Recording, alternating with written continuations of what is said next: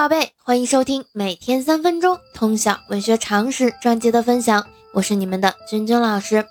那在昨天的介绍当中呢，君君老师向大家分享了我们唐代著名的苦吟诗人，也就是诗奴贾岛，并且呢，我们说啊，贾岛有一个非常明显的特点，就是他写诗非常注重词句的锤炼啊。贾岛自己也称自己的诗文是。两句三年得，一吟双泪流。那今天呢，我们要向大家介绍的是诗鬼李贺。那我们现在就开始今天的分享吧。李贺字长吉，是唐朝中期的浪漫主义诗人，与诗仙李白、李商隐称为唐代三李，后世称李昌谷，著有《昌谷集》。李贺出身唐朝宗室大正王李亮房。门印入仕，受奉李郎，但是他仕途不顺，热心于诗歌创作，作品感慨生不逢时，内心苦闷，抒发对理想抱负的追求，反映藩镇割据、官宦专权和社会剥削的历史画面。诗作想象力极为丰富，引用神话传说，托古喻今，后人誉为诗鬼。但是呢，他英年早逝啊，大约二十七岁，也有说是二十四岁就离开人世了。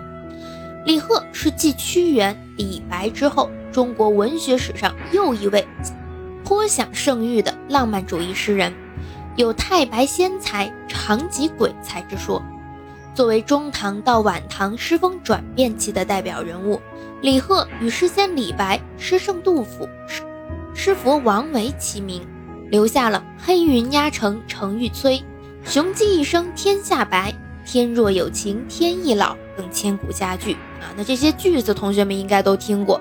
而且呢，哎，说到这里啊，同学们应该有反应。我们之前其实介绍了非常多的这个诗人的称呼啊，我们介绍过诗仙、诗圣、诗佛、诗囚、诗奴、诗豪、诗魔，对吧？等等啊，还有今天的诗鬼。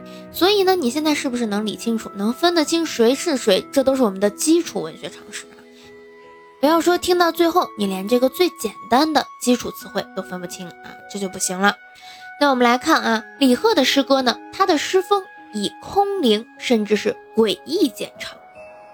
同学们听到这个词啊，有些人就提起兴趣了。他在内容上呢，主要是抒发我刚刚讲的啊，怀才不遇的悲愤，描写幻想中的神鬼世界，描写人民的疾苦，揭露时弊，批判统治者的荒淫昏。歌颂边塞将士英勇卫冕等等，他的艺术特点啊，也就是诗文创作特点，想象奇绝，词采瑰丽，变幻缤纷，刻意创新。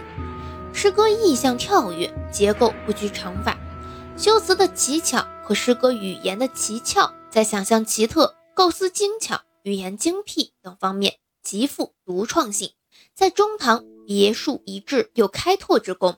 但是呢，他也有自己的不足，就是他有点过分追求奇巧虚幻，而往往流于晦涩显怪，缺少完整的形象和连贯的情思脉络，难于所解。奇特的语言呢，往往营造着悲冷的氛围，这是李贺诗歌最为成功的因素之一，也是长集体能够在繁花似锦的诗歌苑囿中一枝独俏的关键所在。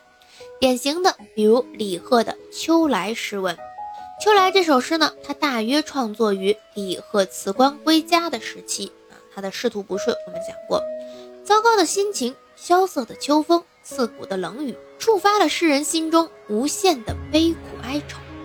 诗人主观情思与孤坟野鬼融于一体，托物传情，借鬼来寄托自己的感慨。以瑰丽奇特的艺术形象来抒发诗人抑郁未深、怀才不遇的深广忧愤，凝成了瑰美而冷峭的语言，读来令人心惊胆战、毛骨悚然。啊，我们看到这里就会发现，李贺的诗确实很神奇啊。这个一般来说，这个诗人如果辞官回家，内心很愤懑的时候，就是借着一些萧瑟的景象来表达自己的心情。但是呢，李贺啊就写的比较神奇奇特。找到这个借鬼来说吧，写的还有点恐怖。长吉诗的另一大特点就是较多的写古体诗、写乐府，很少写当时流行的近体诗。现存诗作无一首七律。李贺在乐府诗的继承和创作方面做出了杰出贡献。他借古喻今，或讽或叹，灵活多变，焕然有新意。在同时代的元白、张王两派的乐府外，别开境界，独树一帜。他特别擅长写短篇，比如《天上谣》《梦天》《弟子歌》等等，都是后人称为长集体的代表作。在唐代，李商隐、温庭筠的故事都是走李贺所开辟的道路。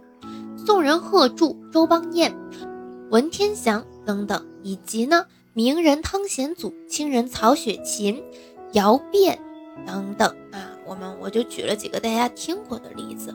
这些人呢，其实都是受到李贺诗的影响。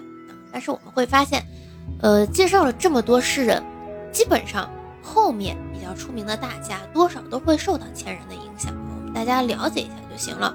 我们重点啊，要知道，首先跟李贺有关的一些简单的文学常识啊，他的一些称呼要明白。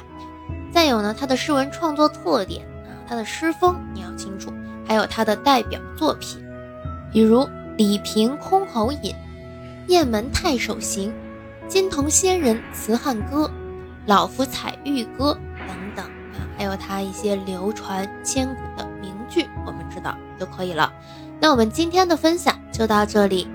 同时呢，我们前面提到的讲座已经上线了，在千聊搜索我的直播间名称“君君老师的语文课堂”啊，就可以找到我。这次的课程呢是一元啊，限时优惠，八月二十五号截止，之后恢复原价。如果说呢你邀请别人啊，邀请到达数量之后是可以不掏钱就可以听的啊，要跟大家说一下，参加那个分享活动就可以了。那我们今天的分享就到这里，喜欢咱们节目的长期关注老师的喜马拉雅号，我们明天见。